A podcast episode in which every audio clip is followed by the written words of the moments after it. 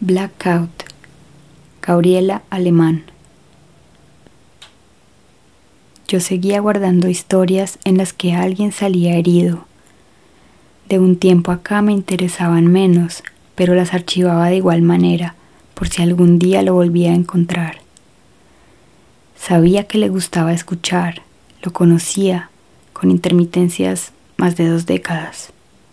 Había aprendido en el transcurso de ese tiempo qué fibras tocar para que su mirada se incendiara como la llama de una vela al fondo de una bebida turbia. Él había reconocido esa misma luz en mí cuando ni sabía que la tenía.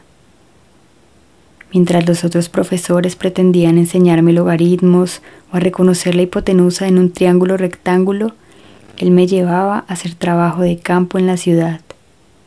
La llamaba arqueología nocturna. Tenía un don especial para reconocer los lugares que estaban a punto de extinguirse. Pierde el que se emborracha primero. Es lo único que recuerdo como enseñanza de esos años. A donde entráramos era lo que susurraba en mi oído al franquear la puerta. Era lo último que recordaba antes de colapsar sobre mi cama si llegaba a mi casa de madrugada. Era mi canto de sirena. La melodía en su voz no dejaba espacio para la decepción o el engaño. Cuando la entonaba me volvía su cómplice. Él no sabía cómo me halagaba hacerlo, aunque a veces pensaba que sí lo sabía. Lo sabía demasiado bien. Eso fue durante mi tercer año de colegio, cuando él era la joven promesa de las artes y yo era su alumna predilecta. Saqué un 10 sobre 10 en su curso, aunque después de la primera clase nunca más volví. Luego de esa lección inaugural me invitó junto con tres compañeros a tomar guayusas con aguardiente en el bar de la esquina. Tenía 14 años y fui. Luego lo echaron y nos vimos menos, solo en las fiestas de los pocos amigos que teníamos en común. Más tarde, a principios de los 90 me fui a Madrid y él se quedó en Quito. Pasaron tres lustros antes de que lo volviera a ver. Cuando le encontré bajando por la avenida Amazonas, se le notaba el traqueteo de los años sobre el rostro. No se alegró al verme, no como yo hubiera esperado. Como artificio no fue muy original. Quería sujetarme en el arnés del pasado, cuando agradarlo y obedecerlo eran las correas que sostenían la armadura. La treta le funcionó a la perfección. Lo invité a tomar un trago. Acabamos de ponernos al día cuando vaciamos la segunda botella. Para ese momento ya sonreía. Seguimos bebiendo, no porque hubiera querido prolongar nuestro encuentro, apenas había registrado lo que me contaba, sino porque lo confundí con la sensación que me devolvió. Podía ver nuevamente a través del vidrio de la adolescencia el reflejo estaba libre de consecuencias.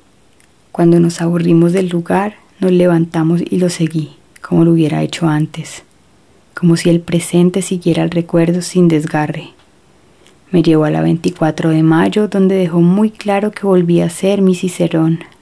Lo dejé guiarme. El viaje me divertía. Trepamos la cuesta que conducía al San Lázaro y tomamos a la derecha, Llegamos a una casa derruida, rodeada de maleza y de basura. Empujó la puerta y entramos. Nos envolvió el olor de un pozo séptico. Luego de una pared de oscuridad, distinguimos el titileo de una llama. El frío de la noche era lo único que me sujetaba. Apenas podía respirar. Llevaba menos de una semana en la ciudad el sitio donde nos encontrábamos estaba por lo menos a 200 metros más arriba de los 2800 a los que aún no me acostumbraba. Me tambaleaba por eso y por todo el alcohol que había ingerido en la tarde. Atrás había una habitación de 3x3 hecha con planchas de madera que dejaban colar el frío del exterior. Había varias sillas de acero y plástico regadas en el cuarto formando un semicírculo. El escenario estaba vacío. Yo era la única mujer. Aníbal me tomó de la mano, sus falanges estaban húmedas y tiesas como estalactitas. Su rostro tenía una luminiscencia extraña. No me sentía bien y le dije que nos fuéramos. Se negó y no soltó mi mano. Me preguntó si Europa me había vuelto blandengue. No me gustó que me pusiera a prueba, pero no quise terminar la noche peleándome. Por eso acepté la botella de aguardiente que me tendió. No sé qué perversión pensaba sacarse de la manga para demostrarme que no había perdido su toque, que seguía siendo el mejor arqueólogo de la ciudad. Para aplacar mi mal humor, bebí la mitad de la botella. Fue una pésima idea. Me tuve que sentar. No sé cuánto tiempo pasó, si fue de inmediato o fueron horas, cuando aparecieron dos mujeres en el cuarto. Una debía tener 50 años, la otra ni siquiera había llegado a la pubertad. Las veía a través de un malestar que me cubría como una telaraña. Estaban desnudas. Las dos se paseaban por el suelo de tierra con enormes tacones de agujeta. No sé qué hacían o les hacían. Recuerdo que Aníbal reía y que sus dientes eran marrones y algunos le faltaban. También recuerdo que no me podía parar y que la mano de mi antiguo maestro estaba posada sobre mi hombro, no sé si para mantenerme sujeta o para darme tranquilidad. Después no recuerdo más. Tuve un blackout.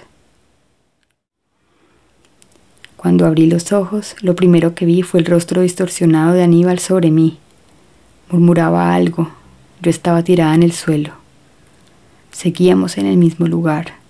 Escuchaba lo que decía, pero a la distancia, como si estuviera en otro cuarto. Sonaba un argumento inacabado entre dos extraños. Luego vi a las otras cabezas vigilantes sobre él. Fue cuando miré hacia abajo. Su mano estaba dentro de mí. No veía mi ropa por ningún lado. Fue cuando entendí lo que decía. ¿No te había dicho que pierde el que se emborracha primero?